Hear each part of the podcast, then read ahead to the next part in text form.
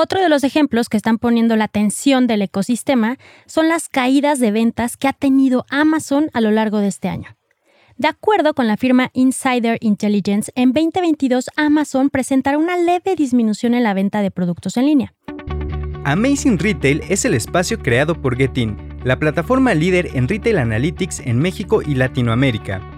Si quieres posicionarte por encima de tu competencia, toma tus decisiones estratégicas con los benchmarks personalizados de Getin. Monitoreamos más de 3.000 puntos de venta en México en diversos sectores del retail Abre tu siguiente sucursal en las zonas que ya frecuentan tus clientes potenciales. Para más información, contáctanos. Escríbenos a contacto.getin.mx. No desperdicies las ganancias de tus tiendas y capitaliza su rendimiento. Bienvenidos a Amazing Retail. Yo soy Francisco. Y yo, Anabel. Gracias a todos nuestros followers que nos escriben en redes.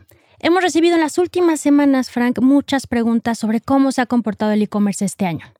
¿Se ha estancado? ¿Ha crecido más de lo que se había pensado? ¿Ha superado a las tiendas físicas? ¿La nueva normalidad del 2022 lo ha impulsado o ya fue el boom? Para este capítulo analizaremos algunos momentos relevantes que han sucedido a nivel mundial para justamente entender cuál ha sido su comportamiento. Pero antes de comenzar, recuerden conectarse a su plataforma de streaming preferido. También queremos saber tu opinión. Escríbenos en cualquiera de nuestras redes sociales, arroba getting-mx y usa el hashtag Amazing Retail Podcast.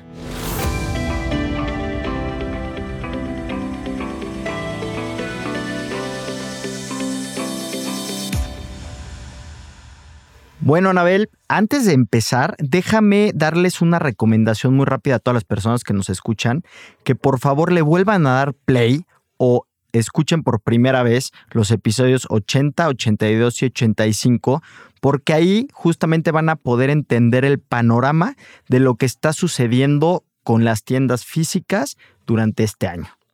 Un poco para puntualizar, en los últimos dos años el e-commerce tuvo un crecimiento exponencial, dado el cambio de los hábitos de los consumidores, mientras estábamos en confinamiento, Frank. Sí, y justo en el, a nivel mundial, en el 2022, la industria del retail ha retomado su camino. Prácticamente todo está regresando a la normalidad, mostrando a lo largo de los meses crecimientos bastante importantes.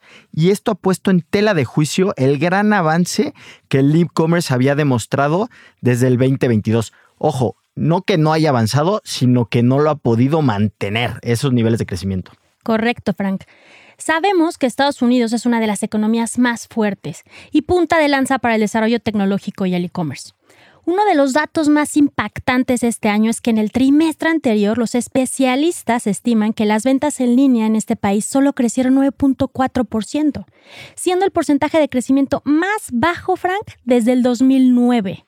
Y esto se ha visto reflejado en diversos sucesos dentro de la industria. Por ejemplo, la empresa de comercio electrónico Shopify reportó a sus inversionistas un crecimiento similar en nuevos clientes, pero súper similar al del 2021, echando para atrás justamente todos los pronósticos que tenían de crecimiento súper acelerados para este 2022.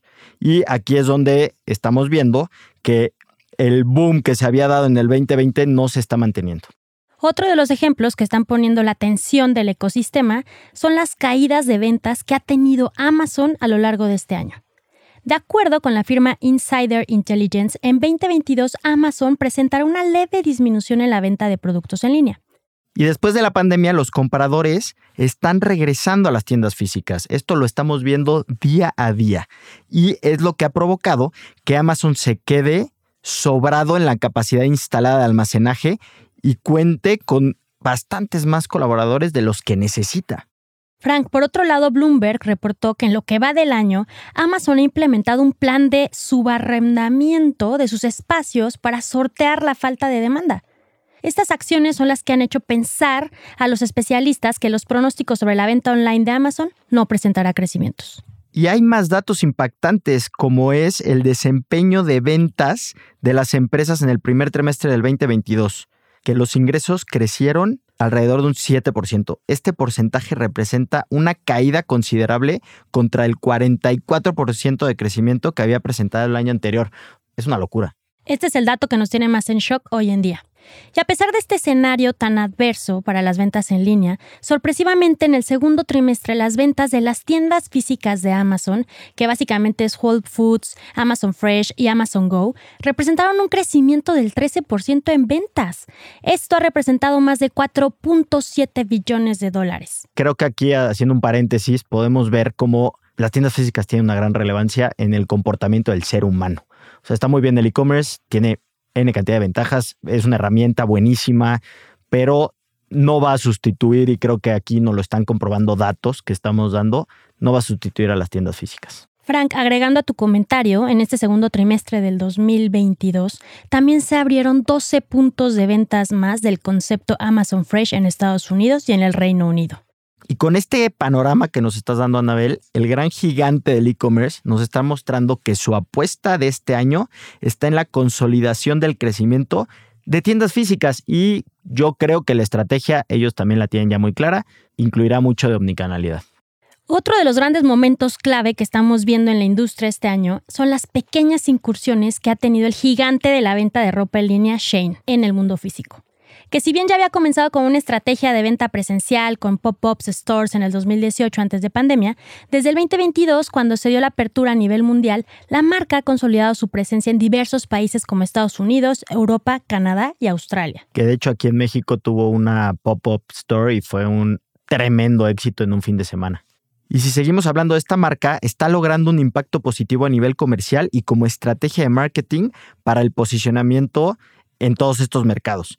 Sin duda este modelo de negocio nativo digital ha sido uno de los ejemplos más exitosos para la industria del e-commerce y el hecho de que con una estrategia de ventas omnicanal, que justamente nos hemos cansado de hablar de estas estrategias, pueda consolidar su presencia de marca en todas estas regiones. Y es un gran ejemplo para los futuros retailers que buscan pues tener una estrategia de este tipo, ¿no? Mixta, ni solo e-commerce, ni solo tiendas físicas. Sí, Frank, estos sucesos nos hacen pensar que aquella afirmación de que el retail está muerto no está de todo correcto, sino más bien el retail andaba de parranda ya que cada vez el segmento de los centennials está creciendo en un entorno que propicia la adopción de ambos mundos para el consumidor actual.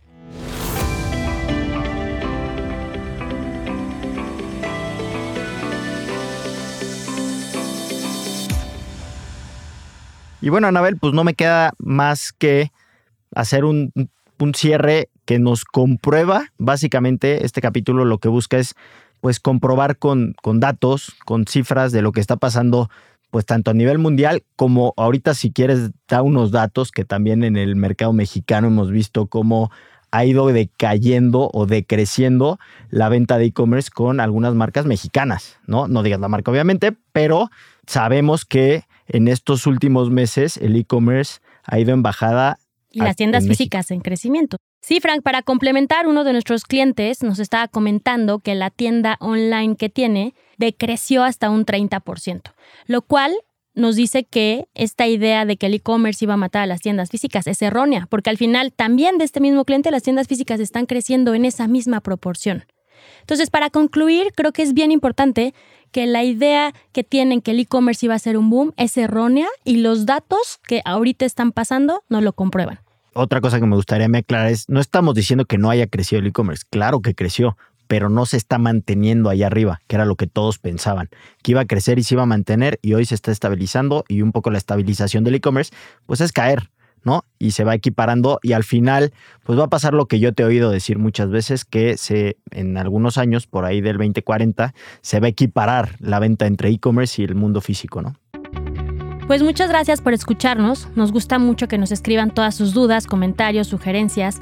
Por favor, contáctenos en nuestras redes sociales, arroba getting-mx y visite nuestra página web getting.mx, en donde pueden encontrar más información, ayuda y artículos relevantes.